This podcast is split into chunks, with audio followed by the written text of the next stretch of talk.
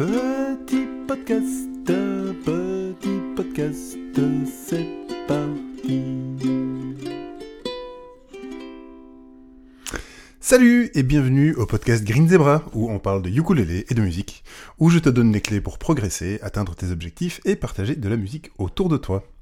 Alors moi c'est Hubert et je te remercie. En ce moment, tu pourrais dormir ou regarder ta série préférée, mais tu as choisi de m'écouter, et j'apprécie vraiment que tu me consacres ces quelques minutes.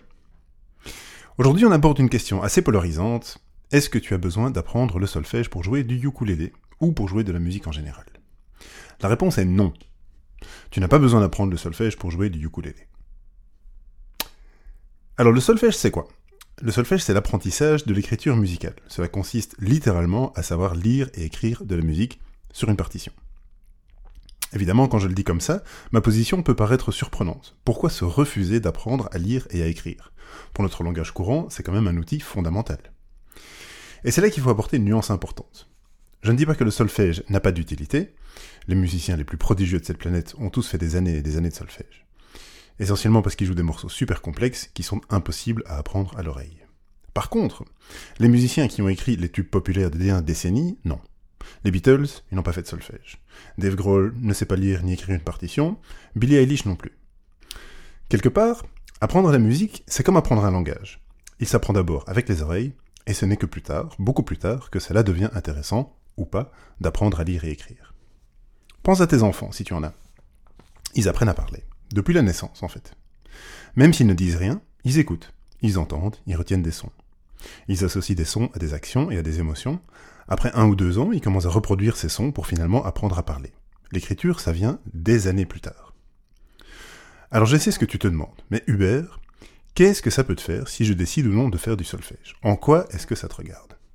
Et c'est une bonne question. Alors je vais te raconter une histoire. Elle se base sur deux personnes que je connais, que je vais rassembler en une seule, et qu'on va appeler Gérard, pour faire simple. Gérard a commencé les cours de piano, ainsi que les cours de solfège dès l'âge de 7 ans. Il a fait tout le parcours académique, il joue magistralement bien. Je l'ai vu exécuter des pièces de Beethoven comme si le piano jouait tout seul. Vraiment impressionnant. Mais il y a deux choses qui clochent avec Gérard. La première, c'est qu'il ne sait pas jouer s'il n'a pas une partition sous les yeux. Il ne sait pas jouer une simple chanson de Coldplay à quatre accords. Il sait à peine ce que c'est qu'un accord. Si je prends ma guitare et que je lui dis on va jouer un truc en Do, Sol 7 et Fa, il ne comprend pas tout à fait ce que ça veut dire. Le deuxième problème avec Gérard, c'est qu'il ne joue plus du tout. Il ne sait jouer que de la musique classique. En fait, c'est pas tellement son truc. Et en plus, il est grand maintenant. Il est en couple avec des enfants, il a un boulot, bref, une vie bien pleine. Et pour se remettre au piano, ben, il faut d'abord trouver quoi jouer, et puis euh, sélectionner des partitions. Et pour ça, il n'a pas le temps ni l'énergie. Et il n'y a pas que Gérard. J'ai eu cette conversation des dizaines de fois déjà avec des adultes qui ont appris la musique étant jeunes, et qui ont soit été dégoûtés, car trop théorique, trop strict, ou soit qui ont totalement perdu l'intérêt. Mon expérience personnelle est que mes parents m'ont inscrit au solfège quand j'avais 7 ou 8 ans. J'étais à deux cours et je n'ai plus voulu y aller. D'abord parce qu'il y avait un plus grand que moi qui m'embêtait, qui me chipait mes affaires pour les lancer dans le fond de la classe. Et ensuite parce que je ne comprenais pas ce qu'on me voulait, avec des bouboules sur des lignes, et qu'il fallait répéter Do, Mi, Sol, Fa, La, Si. J'ai repris des cours de solfège de ma propre initiative euh, une quinzaine d'années plus tard, une fois que j'étais adulte et dans la vie active, et là ça m'a beaucoup plus parlé, car je pratiquais déjà un instrument. Donc ça prenait du sens. Mais je ne me suis pas accroché, j'ai tous les bonnes excuses du monde, c'était trop loin de mon boulot, c'était trop tôt, trop tard. Mon chien avait mangé mon devoir, bref, j'avais juste pas envie. Ça ne veut pas dire que je n'ai pas une bonne connaissance de base des notes et des accords. C'est juste que je ne sais pas lire une partition. Par contre, je connais les accords dont j'ai besoin pour jouer les chansons que j'aime, et je pense que c'est surtout ça le message fondamental.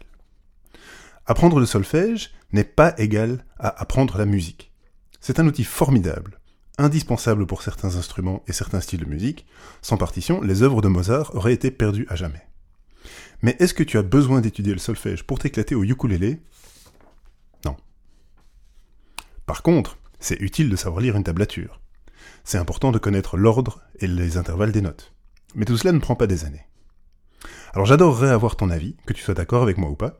Si tu me vois sur YouTube, mets-moi un petit commentaire et raconte-moi ton expérience avec le solfège. Si tu m'écoutes dans ton app de podcast, envoie-moi un email à hubert.greenzebra.online. En attendant le prochain épisode, je te souhaite une très belle journée et à bientôt